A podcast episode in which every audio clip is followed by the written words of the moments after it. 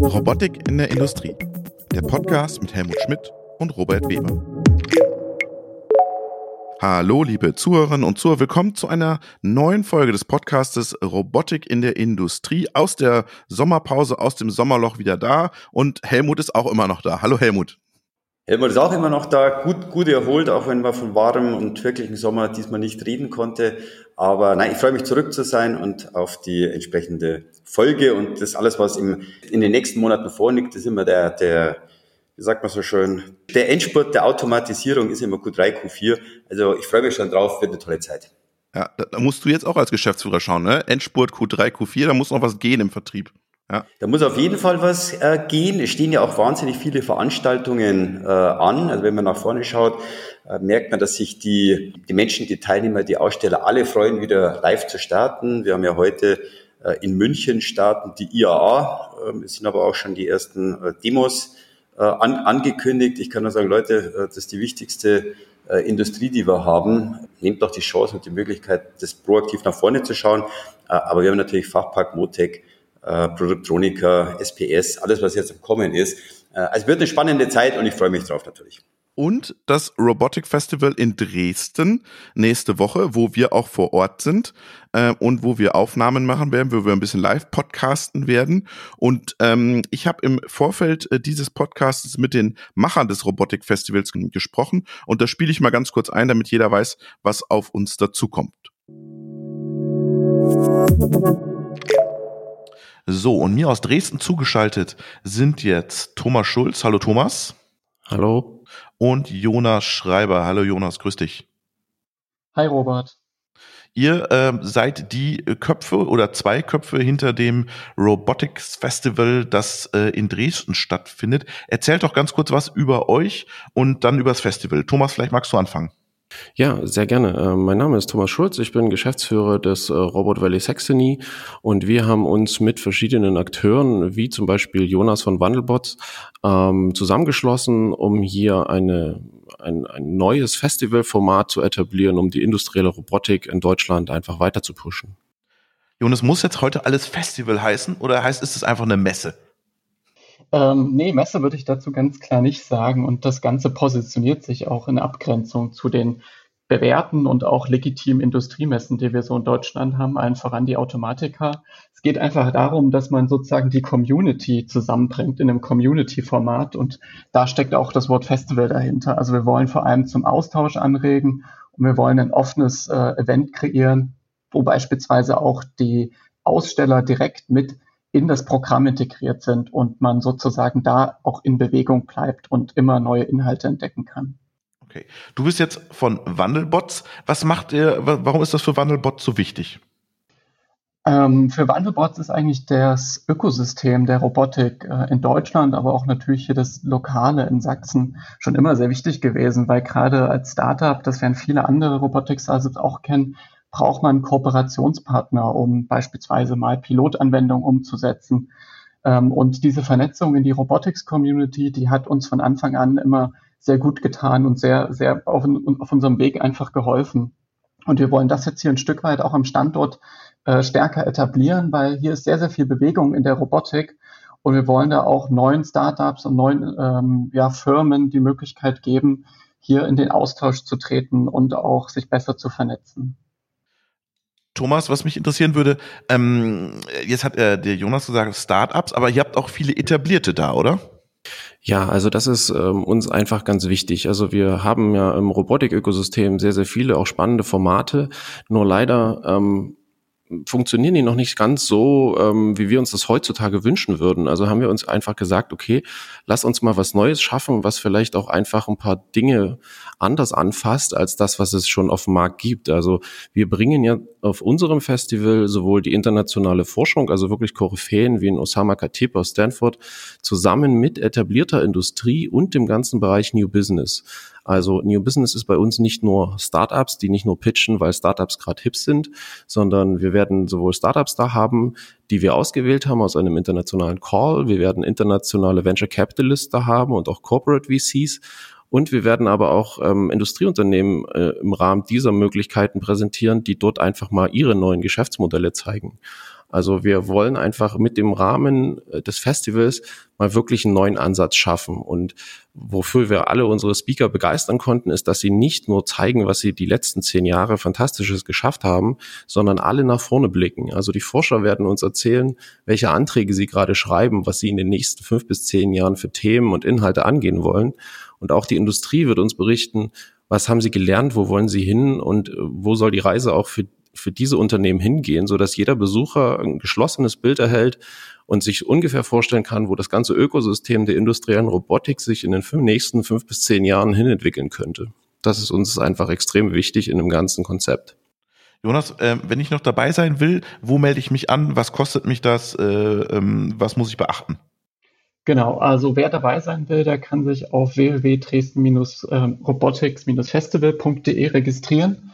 Ähm, dort auf der Website sind alle Informationen, äh, die man braucht, um sich mal einen Eindruck von der Agenda, von den Speakern und Speakerinnen zu machen. Und dort kann man auch noch die Tickets kaufen. Wir sind hart limitiert aufgrund des Hygienekonzepts auf 350 Besucherinnen und Besucher vor Ort. Das heißt, die letzten Tickets sind jetzt aktuell noch verfügbar. Da sollte man auch schnell sein. Und wir haben natürlich äh, je nach Kategorie von der Industrie bis hin zur Start Startup und Forschung ähm, verschiedene äh, Ticketpakete gemacht, um dann zwei Tage vor Ort sein zu können. Gibt es auch remote was, wenn ich jetzt äh, der 351. bin? Genau, es gibt auch einen Remote-Teil, der findet dann ab dem 20. September statt. Dar äh, dafür können auch Tickets äh, gekauft werden. Da gibt es dann nochmal spannende äh, neue Inhalte, die wirklich auch nur für die Remote-Sessions äh, geplant sind, wie zum Beispiel äh, Werksführungen, virtuelle oder auch Workshops. Und natürlich auch der äh, Content der, der zwei Vororttage hier in Dresden, der wird dann auch nochmal zur Verfügung stellen für alle Online-Teilnehmer. Super, vielen, vielen Dank. Der Helmut und ich werden mit unserem Podcast auch da sein und werden so ein bisschen live-podcasten vor Ort. Wir freuen uns schon und vielen Dank an die Einladung an Thomas und Jonas und wir sehen uns in Dresden. Vielen Dank. Vielen Dank. Mach's gut, Robert. Dankeschön. Ähm, Robotikfestival Dresden, das könnte ja auch so ein, sagen wir mal, Robotik Valley werden, ja, äh, von äh, äh Dresden und die Region. Was meinst du? Helmut? Ähm, ja, es gibt ja schon das Robotic Valley Saxonia. Äh, die versuchen mhm. das ja äh, schon ein bisschen zu starten. Ähm, könnte tatsächlich interessant sein. Äh, es sind interessante Firmen äh, in und um äh, Dresden. Man ist mit Dresden nicht ganz so im Fokus wie bei den großen sagen wir mal, Elite-Universitäten, RWTH Aachen, KIT und natürlich TUM in München, die sich schon stark auf die Robotik äh, äh, fokussieren. Also könnte könnt natürlich äh, funktionieren, aber am Ende muss es natürlich für die äh, für die Teilnehmer interessant sein. Und Dresden ist erstmal eine tolle Stadt. Also ich glaube, das könnte eine gute Geschichte sein. Wir brauchen es auf jeden Fall. Absolut. Und wir sind gespannt, was da nächste Woche auf uns zukommt und wer da alles ist. Also prominente Namen sind schon äh, angesagt. Also ich bin sehr gespannt, wie das Festival wird, auch wie der Charakter wird. Und es ist mal schön, alle mal wieder persönlich zu sehen. Ja. Absolut. Ich, ich, ich freue mich, ich freue mich auch, vor allem, weil es ein bisschen anders ähm, organisiert ist. Also wird eine spannende äh, Thematik und ich freue mich auf jeden Fall, genau wie du. Was hast du noch im aktuellen Teil?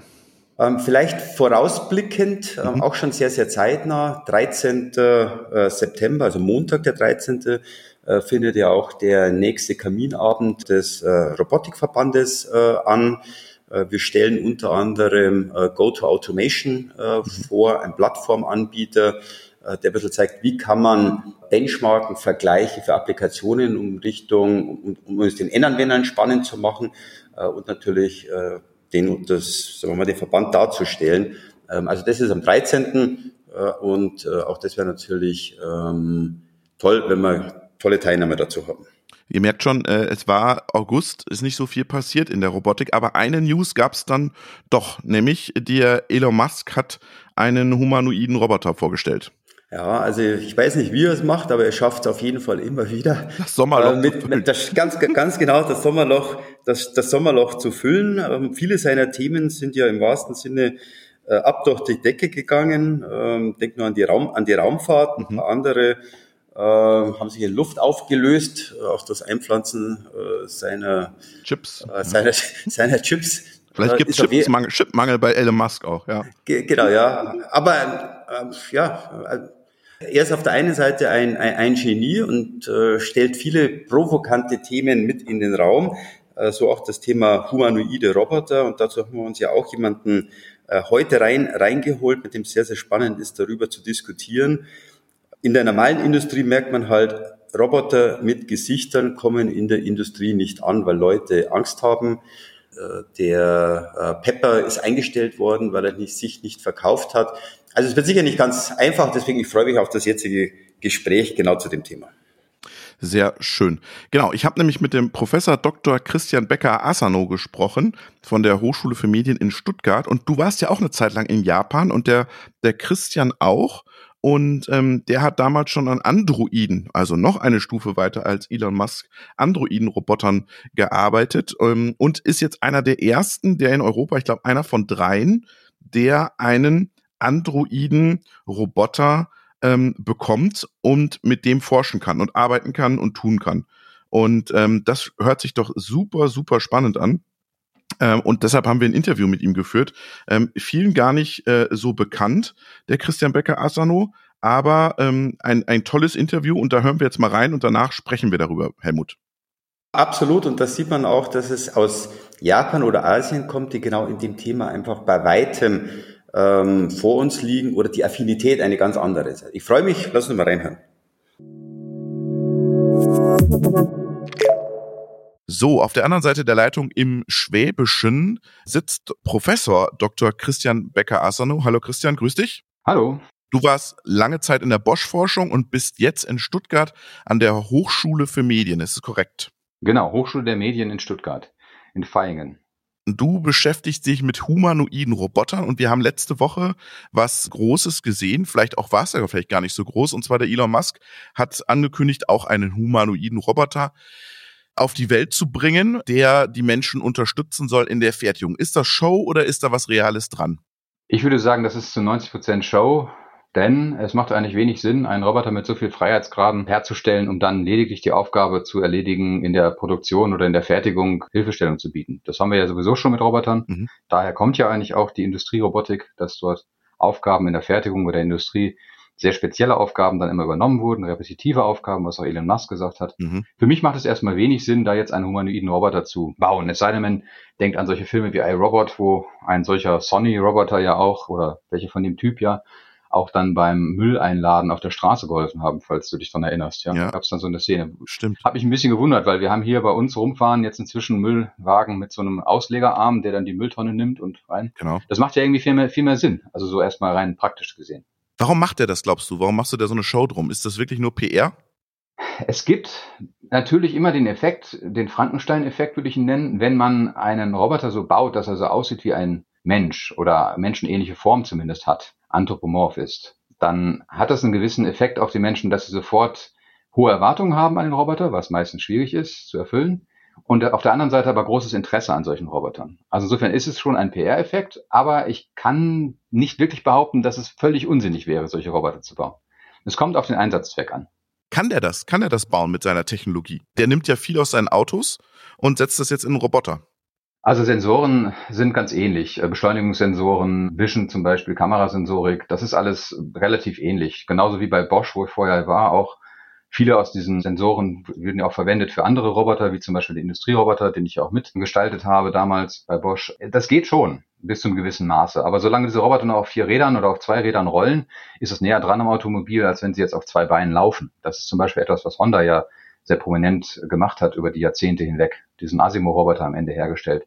Also es ist schon eine andere Herausforderung, aber auch Honda ist eine Automobilfirma eigentlich. Mhm. Übrigens wird bei Formula One Grand Prix erheblich mehr Geld reingesteckt als bei dem Asimo-Projekt. Das muss man auch mal sehen. Also es ist nur ein Toy-Projekt eigentlich für Honda. Trotzdem haben die ja schon vor 20 Jahren relativ gute Erfolge gehabt, oder 15 Jahren ist glaube ich jetzt her, dass dieser Asimo-Roboter auf zwei Beinen ein Tablett tragen konnte. Also ja, es ist nicht wirklich die falsche Firma, mhm. also der falsche Mensch und die falsche Firma dahinter, die sowas versucht, sondern passt schon der Musk, ich weiß gar nicht, ob er sich als Automobilhersteller überhaupt sieht. Das wird ja mal so kolportiert, naja, der könnte das überall in allen Produkten seine Technologie einsetzen. Vielleicht ist er gar kein Automobilhersteller im klassischen Sinne. Das ist richtig, genau. Er krempelt ja auch gerade diesen Markt relativ stark um und kommt ja eindeutig mehr aus der IT-Ecke, also aus der KI und neuronale Netze oder Machine Learning im allgemeinen Ecke. Und mhm. da sind viele Methoden, die dort angewandt werden, Korrelationsmaschinen, die man dort herstellt, die also versuchen aus den Daten, die gesammelt wurden, die annotiert wurden, dann durch Korrelation, Kausation, also erstmal nur zu sehen, was korreliert miteinander, Eingabe, Ausgabe und am Ende zu sagen, wahrscheinlich gibt es da sogar eine Begründung für, ja, mhm. dass diese Maschinen, diese Machine Learning Maschinen natürlich auch in verschiedenster Weise eingesetzt werden können. Ob ich nun Verkehrsschilder erkennen möchte beim autonomen Auto oder meinetwegen Gesichter in der Umgebung des Roboters ist im Prinzip für diese Grundtechnologie kein Unterschied. Ich hatte gerade einen Bacheloranden, der hat das auch gemacht. Der hat für unseren Schachroboter dann einfach mal Emotionen in Gesichtern des Gegenübers erkannt und auch die Identität der Person erkannt mhm. auf den Bildern. Und diese Grundtechnologie ist vielfältig einsetzbar. Sonst wäre Informatik auch ein seltsames Fach, wenn man das so sieht vor zwei, drei Wochen war ein Artikel im Tagesspiegel, Toyota schafft die Roboter ab und die setzen in einigen Firmen im Schweißbereich nicht mehr die Roboter ein. Man muss das ein bisschen, glaube ich, relativieren. Da geht es mehr um Flexibilisierung der Robotik. Ist da Musk vielleicht dann doch auf dem richtigen Weg, wenn wir sagen, wir brauchen mehr Flexibilität, weil die Industrieroboter, die baust du am Boden fest und am Ende machen die einen Arbeitsschritt, aber in Zukunft muss der Roboter so flexibel sein, dass die Fertigungsstraße ganz anders ausgelegt wird und dann vielleicht die Humanoiden doch eine Chance haben? Ja, so gesehen ist das, was der Musk jetzt gerade argumentiert, einfach nur zwei Schritte weiter gedacht. Mhm. Auch bei Bosch ist es so, wo ich nun war, dass die daran denken, Losgröße 1, mhm, die genau. Industrie 4.0, die äh, Straße, die sich jederzeit ändert. Das heißt, auch da haben wir keine fest eingebauten Förderbänder mehr, sondern solche Transportroboter, mhm. die dann selbst ihren Weg planen. Das geht ja schon in die Richtung. Ob man dazu natürlich dann einen auf zwei Beinen braucht und mit zwei Armen, mit so viel Freiheitsgraden, die man alle kontrollieren muss in der Software, ist eine andere Frage. Aber der Kollege Roboter, das Thema ist in der Forschung auch in Deutschland schon Ewigkeiten unterwegs, also diese Cobots, die man da so genau. sieht. Und gerade wenn du Toyota ansprichst, in Japan bei der Olympiade, da gab es jetzt auch den äh, Roboter, der, glaube ich, Getränke bringen sollte im Stadion. Mhm. Das waren ja auch Roboter, die erstmal relativ autonom und menschennah interagieren. Das ist übrigens das große Problem bei der Robotik, dass die meisten Roboter noch im Zaun, also im Käfig stehen mhm. und gar nicht so die in direkte Interaktion mit den Menschen kommen, weil das sonst sicherheitstechnisch zu gefährlich wird. Aber diese Tendenz, dass man diesen Käfig wegnimmt und in direkter Interaktion mit den Menschen tritt, die ist eindeutig überall zu sehen. Und da geht eigentlich der Musk mit seiner Initiative nur den übernächsten Schritt. Jetzt bist du Forscher mit für humane, humanoide Robotik und du kriegst einen der ersten humanoiden Roboter in Deutschland. Was habt ihr damit vor? Wo kriegt ihr den her? Was macht ihr damit?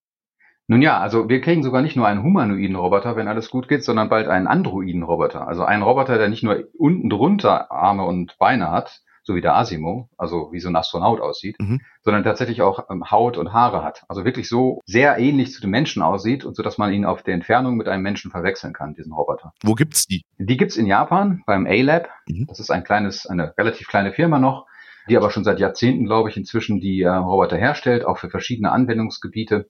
Und da werden wir einen solchen Roboter bestellen und hoffentlich dann nächstes Jahr dann auch bekommen und bei uns im Humanoid Lab dann hinstellen. Zum einen, um natürlich auch ein bisschen Show zu machen, dass wir solchen Roboter haben, dass wir dann gucken müssen, wie weit wir es hinbekommen, dass die Menschen möglichst lange davon überzeugt sind, mit einem Menschen zu reden und nicht mit einem Roboter. Ja, das ist die große Herausforderung. Was gehört alles dazu? Mhm. Und dass natürlich die Studenten und die Studierenden allgemein auch die Chance haben, solch einen Roboter einmal zu programmieren. Das ist ja bei uns an der Hochschule auch das, was sie eigentlich lernen sollen ein Androiden-Roboter. Was steckt da unter der Haube von diesem Androiden-Robotern?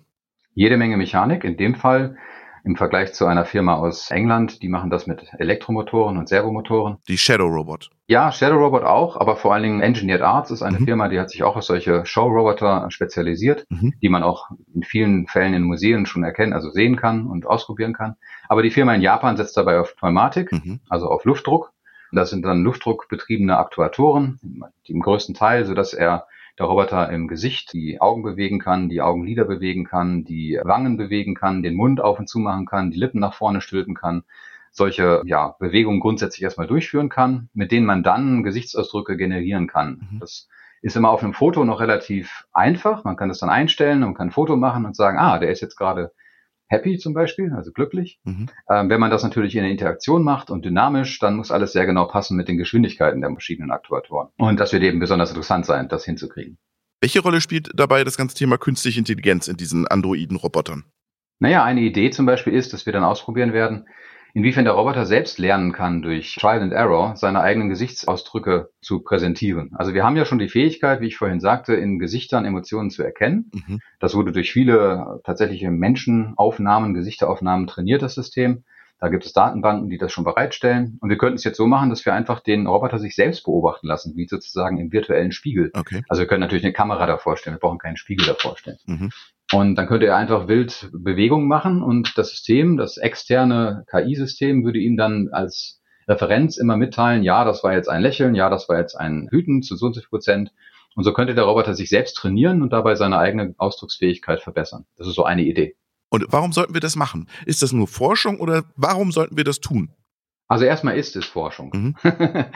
Aber nur Forschung ist so eine Sache. Also ich hatte ja auch bei der Beantragung dieses Roboters die Universität oder die Hochschule auch überzeugen müssen, dass wir so einen Roboter tatsächlich bei uns an der Hochschule haben wollen. Ist einer der ersten in Deutschland, oder? Einer der ersten. Es gibt an der TU Darmstadt noch Elenoid. Okay. Äh, seit ein paar Jahren jetzt in einem Startup, glaube ich, als Ausgründung der TU Darmstadt. Da ist so ein Roboter gerade auch aus der gleichen äh, Schmiede da in Japan schon mal bestellt worden. Mhm. Allerdings ist das jetzt hier in Europa, glaube ich, der dritte. Es gibt noch einen in Dänemark, einen solchen Roboter, aber bei uns würde es dann der dritte sein in Europa. Nun ja, also man kann da argumentieren, dass das ein Spielzeug ist, wie man es im Erlebnispark Tripsdrill sieht. Da war ich gerade gestern wieder. Mhm. Das ist natürlich eine andere Qualität. Also man kann in Tripsdrill bei den Dingern, die da stehen, natürlich erkennen, dass es rein hölzerne Maschinen sind. Man kann aber auch so weit gehen und sagen, naja, wir hätten ja auch nie geglaubt, dass unsere Telefone, die wir früher mal mit Wählscheibe hatten, sich so weit entwickeln würden, dass sie dann quasi in der Hosentasche stecken und Supercomputer sind aus der damaligen Perspektive. Mhm. Das heißt, inzwischen haben wir Touchscreens, wir können aber Videos gucken, wir können alles Mögliche mit diesem einen Gerät machen. Und das ist auch die Idee hinter der Sache mit Elon Musk, dass er sagt, solche humanoiden Roboter, ist immer wieder die Argumentation, können sich unserer natürlichen Umgebung, ohne dass wir diese Umgebung umbauen müssen, sehr gut bewegen und mit uns interagieren und uns bei allen möglichen Aufgaben helfen. Wenn sie das tun und wir sie dann auch tatsächlich so wie ein Gegenüber auch akzeptieren sollen, sollten sie auch die gleiche Ausdrucksfähigkeit haben. Kann man behaupten, mhm. kann man erforschen, ob das so ist, das ist die Forschungsfrage. Das heißt letztendlich, wenn wir tatsächlich unsere Startups von der Hochschule auch mal motivieren oder junge Studierende finden, die dann daraus ein Startup machen, das haben wir nämlich bei uns auch, dann könnte man so weit gehen, dass die dann erforschen oder das Ganze aus der Forschung in die Anwendung bringen für zum Beispiel Messepräsentationen, mhm. dass solche Roboter dann auf der Messe hier in Stuttgart, wenn sie dann wieder öffnet, für bestimmte Firmen einfach auch Informationen den Menschen an die Hand gibt. Das sind repetitive Aufgaben, die aber mit sozialem Kontakt zu tun haben. Mhm. Und diese soziale Komponente in der Robotik wird seit vielen Jahren erforscht mit verschiedenen Designs. Und eines dieser Designs für solche Roboter ist eben auch ein androider Roboter. Ja, das ist die Anwendung. Mhm. Also Flyer verteilen oder was? Flyer, ja, Flyer verteilen. Das wurde auch schon mit solchen Robotern gemacht, die auf Rädern rumfahren. In Japan, da war ich damals in dem Institut für zwei Jahre. Da haben die das erforscht, wie so ein Roboter auf die Menschen zufahren muss und dann mit so Kameraaugen auf den draufschauen muss und was er sagen muss, auf Japanisch natürlich. Mhm. Und das sind alles so Verhaltensweisen, die eben in der direkten Umgebung mit dem Menschen passieren. Was soweit ich weiß, momentan noch nicht in der Industrie wirklich angekommen ist. Also dieses, ich muss jemanden oder ich möchte jemanden überzeugen, als Roboter möchte ich jemanden überzeugen, eine Sache anzunehmen. Mhm.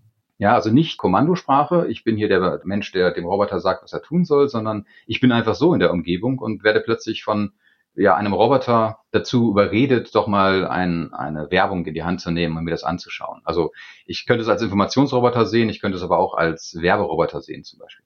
Und muss der dafür Menschen gleich sein, weil du gesagt hast, Haare, Gesicht, ist dann die Akzeptanz höher? Im ersten Moment kann es ein Hingucker sein. Mhm. Das ist ein ganz einfacher Effekt. Ich meine, muss denn die Werbung unbedingt blinken, die da bei mir auf dem Screen immer angezeigt wird? Nein, aber ich gucke da schneller hin. Mhm. Ja, das ist der, der Effekt. Und wenn ich jetzt ein System habe, das vielleicht sogar ganz bewusst so designt ist, dass es dazwischen liegt. Es sieht fast menschenähnlich aus, nicht ganz. Dann habe ich trotzdem, wie bei jeder Zeitschrift, wo ein Gesicht auf dem Cover drauf ist, deswegen sind so viele Gesichter auf Zeitschriften, habe ich diesen Hingucker-Effekt. Mhm. Unser Gehirn ist einfach darauf getrimmt, dass es solche Gesichter sofort anschaut. Und wenn dann ein solcher Roboter so ein Gesicht hat, wird erstmal dorthin geschaut. Mhm. Und wenn er dann auch noch reden kann und sich noch bewegen kann, dann ist es absolut faszinierend. Dieser Neuigkeitseffekt kann natürlich auch nach einiger Zeit wieder weg sein, dass wir dann so viele Roboter von dem Typen haben, wie bei jetzt zum Beispiel dem Pepper-Roboter, ja, genau. dass wir da gar nicht mehr hinschauen, weil es einfach, ja, das ist der nächste Pepper, der uns mit einem Display vom Bauch irgendwas sagen möchte. Aber, das ist der Witz an den Androiden, diese Androiden sind normalerweise immer Einzelstücke, immer gestaltet nach irgendeinem Vorbild oder gar nach einem Menschen, ja, Kopie eines Menschen, das ist dann Geminoids. Mhm. Und wenn das sich auch tatsächlich finanziell lohnt, weil man dann die Kosten, die eine Entwicklung eines solchen Roboters ausmachen, dann wieder hereinbekommt durch ihren Einsatz, dann wäre das ja ein neues Feld, in dem man sich dann bewegen kann jetzt hast du gesagt, okay, repetitive Aufgaben, auf Menschen zugehen, ihnen Informationen vermitteln, kann ich auch in mir eine U-Bahn vorstellen, keine Ahnung, als Servicestation. Ähm, Musk sagt ja auch in der Fertigungsstraße, hast du gesagt, eher nicht, oder ist es der übernächste Schritt? Das kann ja auch der übernächste Schritt sein. Wenn man, ich meine, es ist schon etwas verrückt. Wir haben momentan noch Roboter, die in Käfigen stehen, mhm. mehr oder weniger. Wir haben Fließbänder. Das heißt, es wird einmal so gebaut, dass dann die Produktion so abläuft. Ja, Musk baut auch so, ne? Also, ja. Ja, ja, genau, genau. Es kann ja auch momentan gar nicht ja. anders. Und er, er macht ja auch nicht Losgröße 1. Er stellt ja nicht nur einen Tesla her. Genau. Also in, in vielen Fällen ist das einfach noch gar nicht wirklich an der Tagesordnung. Mhm. Aber es scheint so zu sein, dass diese Losgröße 1 ein großes Thema ist. Dann könnte man sagen, wenn irgendwann auch das letzte bisschen an menschlicher Interaktion in der Firma, in der, in der Fabrikhalle wegfällt, dann könnte ja der Mensch letzten Endes, der noch da rumläuft, in dieser, ja, sehr flexiblen Fabrikhalle, dann könnte der noch ersetzt werden durch einen Humanoiden. Das wäre das Einzige, was ich mir vorstellen könnte. Aber verstehen kann ich das nicht. Also nachvollziehen kann ich das nicht. Auch mit all der Erfahrung, die ich in den HRI-Communities, also Human-Robot Interaction Communities habe, ist mir das ein Rätsel, wieso das gerade der erste Anwendungsfall sein soll. Okay. Wie, wie trainiert man so einen Roboter an? So einen Androiden-Roboter? Wie trainiert man diese KI an? Es kommt darauf an, welchen Sensor du jetzt betrachtest. Also es klingt vielleicht ein bisschen technisch jetzt, aber. Nee, ist gut. Naja, das eine ist halt, der hat halt Mikrofone, vielleicht auch ein Mikrofon-Array zum Beispiel. Mhm. Es gibt ja ein gutes Buch an meinen Kollegen aus Neuseeland, Christoph Bartneck. Das ist eine sehr gute Einführung zu dem Thema Human-Robot Interaction.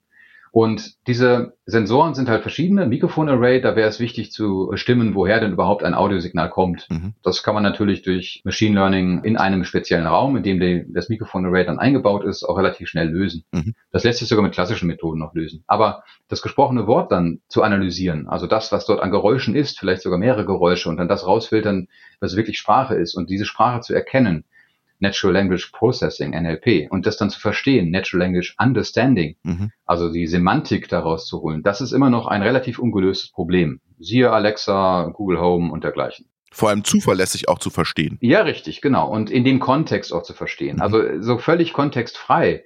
Äh, das heißt jetzt in allen beliebigen Kontexten, wie man so einen humanoiden Roboter ja gern zu Hause hätte, ja, dass er dann quasi mal zum Einkaufen geschickt wird zum Supermarkt. Mhm. Das wird extrem schwierig sein. Also wenn ich zum Beispiel zu meiner Frau rufe, oh, der Kühlschrank ist schon wieder leer, dass er dann daraus registriert, ah, ich soll einkaufen gehen. Genau, und diese impliziten Bedeutungen von Sprache, ganz genau. Mhm. Oder es ist grün, ist so ein Standardbeispiel. Es gibt da vier Seiten einer Nachricht von einem ähm, Watzlawick der sagt, es gibt verschiedene Aspekte einer Nachricht. Zum Beispiel, es ist grün an der, an der Ampel. Wenn ich als Beifahrer das sage, will ich vielleicht einfach nur sagen, jetzt fahr endlich los. Mhm. Ich will dem anderen nicht sagen, dass die Ampel, das habe ich nicht gesagt, die Ampel ist grün, aber hat wahrscheinlich jeder sofort gedacht, dass wahrscheinlich die Ampel grün sein wird. Mhm. Dass der andere bitte losfahren soll. Ja? Oder ich wollte wirklich nur die Information sagen, dass diese Ampel jetzt grün ist, was auch immer das für ihn dann bedeutet, für den anderen. Das hat alles mit Common Ground zu tun, mit diesem Hintergrundwissen, das wir Menschen haben. Und das ist noch ein grundsätzlich ungelöstes Problem. Das lässt sich jetzt auf diesen Sprach Kontext beziehen, lässt sich aber auch auf den visuellen Kontext beziehen, dass wir also Dinge im Kontext interpretieren.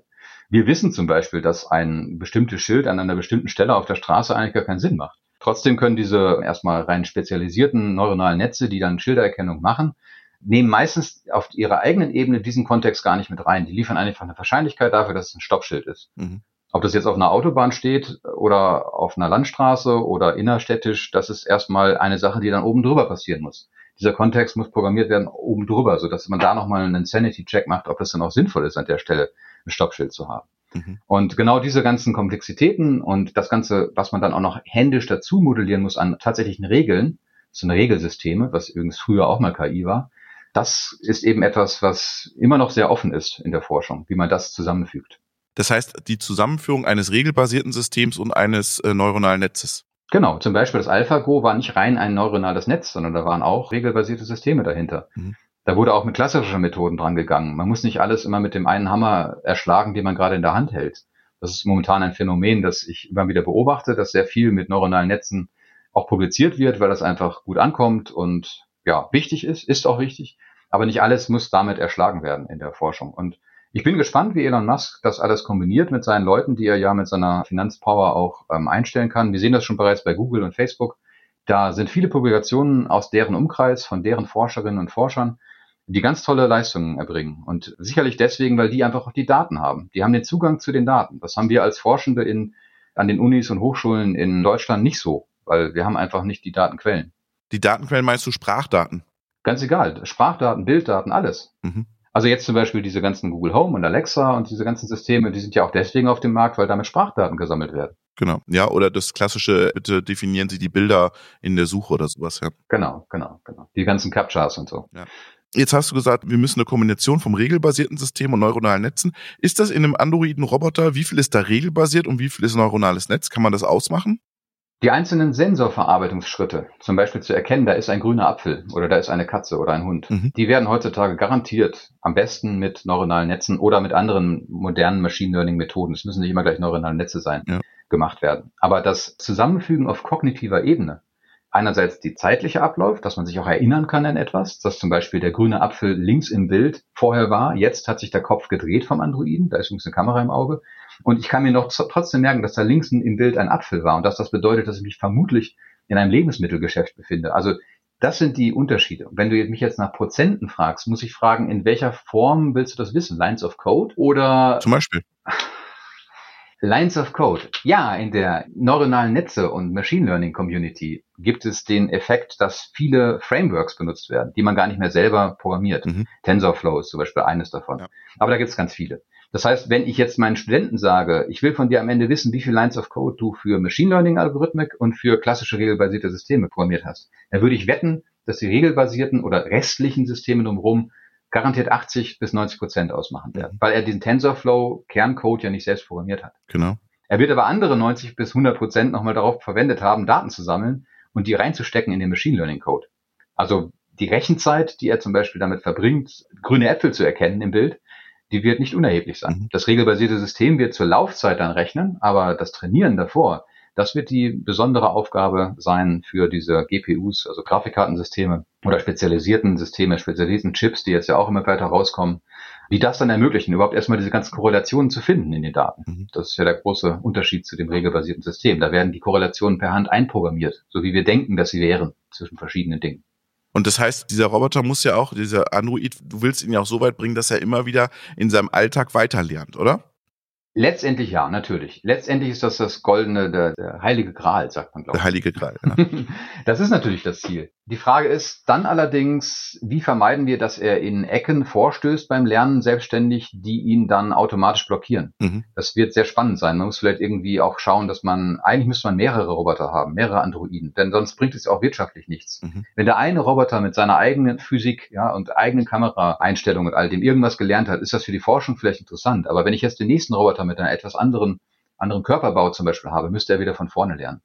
Google ist das zum Beispiel bereits bewusst. Die haben mehrere Roboterarme wohl hingestellt, habe ich mal gesehen, die so einen Griff in die Kiste genau, immer wieder machen. Genau, und miteinander kommunizieren. Mhm. Genau, und dann auch immer versuchen, das auszutauschen, was sie da gelernt haben. Mhm. Und da wird es aber Ende auch wieder nur für diese einen, für diesen einen Typ von Roboterarm erstmal gelten, was dort gelernt wurde. Mhm. Das heißt, wenn ich als KUKA oder anderer Hersteller einen Roboterarm habe, dann kann ich höchstens die Methode verwenden, aber nicht das Resultat, also nicht das trainierte Netz. Mhm. Und genauso gilt das jetzt auch für diesen Androiden. Also aus wissenschaftlicher Sicht ist das sicherlich ein interessantes und gutes Ziel. Ich hoffe, dass dabei nicht irgendwann Frankensteins Monster herauskommt, das dann aufsteht und uns alle tötet.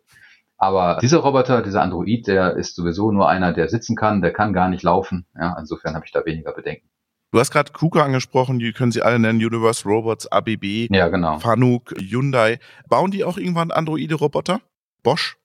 Toyota hat das bereits getan. Nicht Androide, humanoide Roboter, Honda auch. Also die japanischen Firmen, da würde ich vermuten, dass die immer mal wieder so ein Showprojekt machen. Mhm. Ich sage da ganz offen, das sind meistens Showprojekte. Ein Trompete spielender Roboter ist ja nett, aber ja, die werden das sicherlich machen. Androide Roboter, da bin ich mir relativ sicher, dass die meisten europäischen Firmen das eher nicht tun werden. Oder vielleicht, wenn ich mal wieder irgendwann zurück zu Bosch gehen sollte, würde ich vielleicht den Robert Bosch, den alten Robert Bosch mal als Androide in die Eingangshalle von dem Renningen dort, von dem ja. Forschungscenter setzen. Das hatten wir schon mal besprochen damals. Wir hatten schon mal die Idee durchgesprochen. Allerdings ist das dann mehr wieder ein Show-Effekt und nicht wirklich Forschung. Ja. Man kann sagen, an diesen humanoiden oder auch androiden Robotern kulminiert eigentlich alles zusammen. Ja, das, das ist die, die Krönungsklasse der Interaktion, mhm. der Mensch-Maschinen-Interaktion. Und wenn man das hinbekommt, dann muss man viele andere Teilaspekte gelöst haben. Das ist fast so wie beim autonomen Fahren. Da gilt das ja auch so.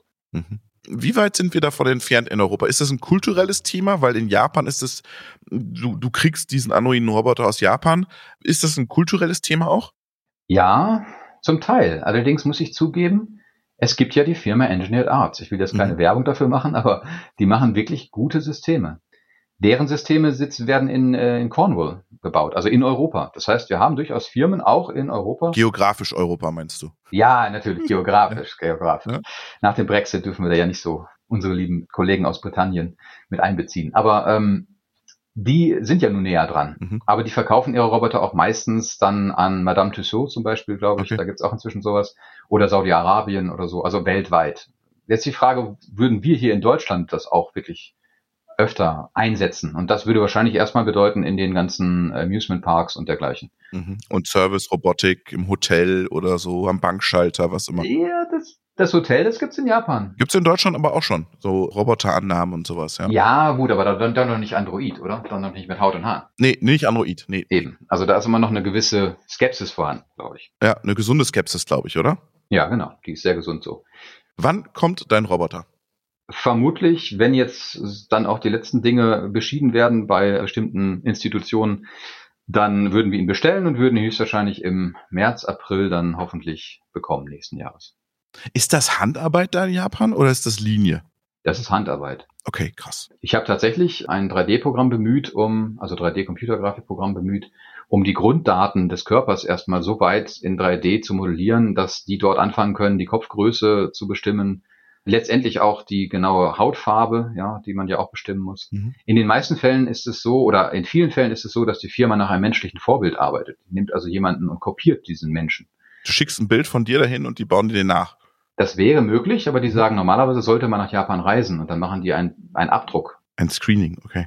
Genau, also nee, die machen tatsächlich einen physischen Abdruck. Echt? kriegt man so einen kleinen Strohhalm in den, in den Mund, da kann man auch Videos von finden im, im Netz.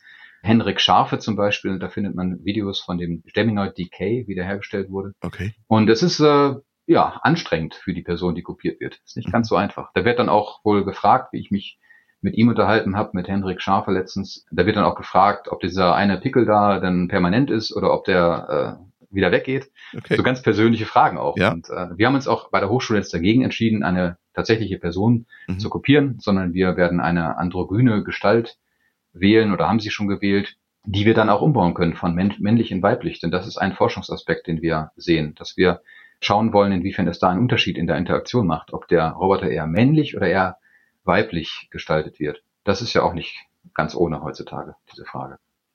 Was investiert ihr da in so einen Roboter? Jetzt sag mal einen Preis. Was kostet so ein Androide-Roboter? Also der Androide-Roboter mit ein bisschen Software, wenn er sitzend gestaltet wird, liegt im, ich glaube, ich darf keinen konkreten Preis sagen, aber so im unteren Viertel von einem dreistelligen, ne, sechsstelligen Betrag. Okay, okay. Also sechsstelliger Betrag ist auf jeden Fall. Ja. Und nach oben hin ist da auch keine, na gut, okay, also siebenstellig wird's nicht, da müsste man schon zwei bestellen, aber ja, so in dem Maß. Und was haben die für eine Software? Wo sitzt das auf? Was für eine Software sitzt das auf? Das ist eigentlich, glaube ich, ich habe die Software selbst noch nicht gesehen. Ich habe ja damals in Japan tatsächlich auch eigene Software geschrieben für den Geminoid mhm. und äh, da zum Beispiel Gesichtserkennung eingebaut, sodass der dann selber auf Leute schauen kann.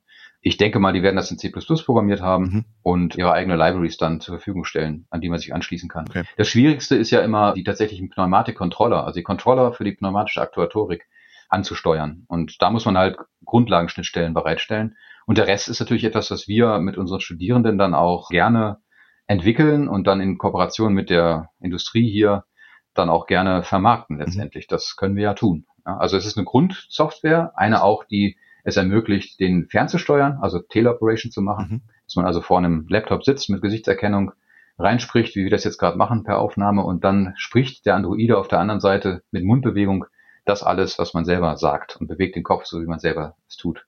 Auf meiner Homepage kann man ein paar Videos sehen, das habe ich damals auch schon gemacht packe ich in die Shownotes auf jeden Fall rein. Wir freuen uns, wenn er dann endlich im Frühjahr 2022 bei euch in Stuttgart steht. Vielen Dank, Dr. Professor Dr. Christian Becker-Asano. Schöne Grüße nach Stuttgart. Ja, danke schön. Tschüss. Tschö. So, der Christian sagt jetzt, ähm, das ist ein PR-Gag, aber er sieht schon Anwendungsfälle, ähm, äh, in denen er, oder PR-Gag sagt er nicht, aber es ist eher eine PR-Aktion, aber er sieht in der Industrie jetzt noch keine Anwendungsszenarien, aber in anderen Industrien oder anderen Bereichen sieht er absolut Bedarf für humanoide, androide Systeme. Absolut. Ähm, was ich vorher äh, kurz meinte, ist in der äh, sagen wir mal, im industriellen Einsatz geht es auch darum, dass eine Maschine eine Maschine sein sollte. Äh, allerdings, wenn man Richtung Service, Dienstleistung, Logistik äh, natürlich geht, dort ist ja auch eines der größten Ansatzpunkte. Äh, und genau dort haben wir sehr, sehr viele monotone, repetitive Tätigkeiten. Und dort kann ein Androider oder ein humanoider Roboter natürlich einen sehr, sehr guten Einsatzfall bieten. Und wir werden relativ viel aus der aus den autonomen Fahrzeugen und Mobilen dort natürlich sehen. Aber viele Algorithmen sind da natürlich auch noch zu verbessern. Ja, und ich fand das ganz spannend, dass er sagt, sie, er ersetzt sozusagen Good Old Fashioned AI und in Anführungsstrichen moderne AI nebeneinander. Also es ist nicht alles nur High-End Sophisticated AI, sondern es ist das Zusammenspiel von Entscheidungsbaum und modernem Machine Learning. Das fand ich auch sehr, sehr interessant, was er gesagt hat. Ja, nee, nee sehr, sehr, sehr, sehr spannend und natürlich auch das, sagen wir mal, das, das Prüfen auf die Plausibilität. Man, er, er sagt ja, die Schilderkennung wird heute gemacht, aber wenn ich heute ein Stoppschild auf der Autobahn oder auf der Landstraße sehe, äh, ist natürlich schon zu fragen, ja, macht das dort Sinn und wie sind dann die Entscheidungskompetenzen, damit ich nicht äh, voll auf die Bremse drehe und dann natürlich einen maximalen Schaden verursache. Und das ist ja genau die Komplexität heute, wo es äh, nur bedingt gut funktioniert.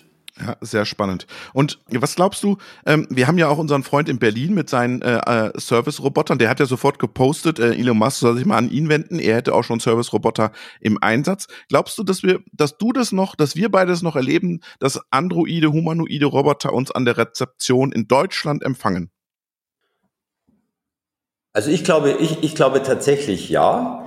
Ähm, ich denke, das wird, äh, das wird passieren. Ähm, ich glaube zuerst, dass es sagen wir mal, in, in, in Freizeitpart, in Amusementspart so eher als Gag, als Attraktion äh, beginnt.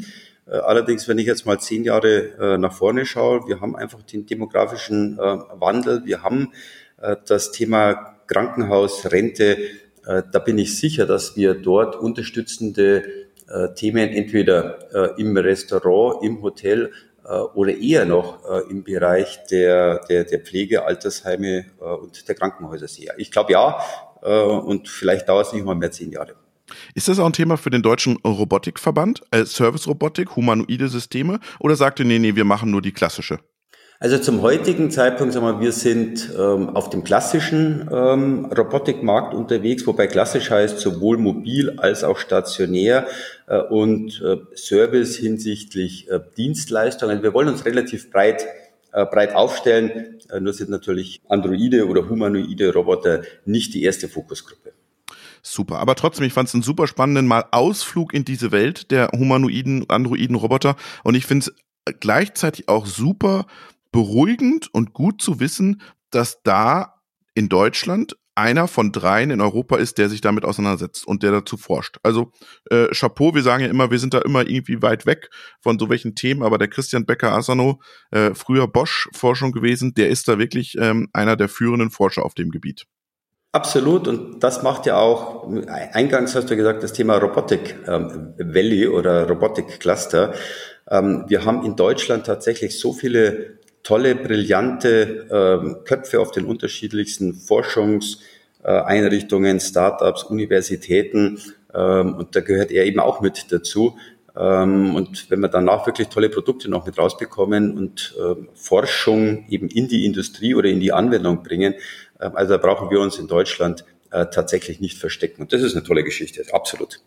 So, und wir packen jetzt unsere Koffer, wir packen unser äh, Podcast-Set äh, alles ins Auto und fahren nach Dresden und hören uns dann wieder mit einer Dresden-Spezialfolge vom Robotik-Festival. Ich sage schöne Grüße nach München und ich freue mich, dich endlich in Dresden wieder live zu sehen, Helmut. Gleiches von meiner Seite, ich freue mich und äh, bis in Dresden.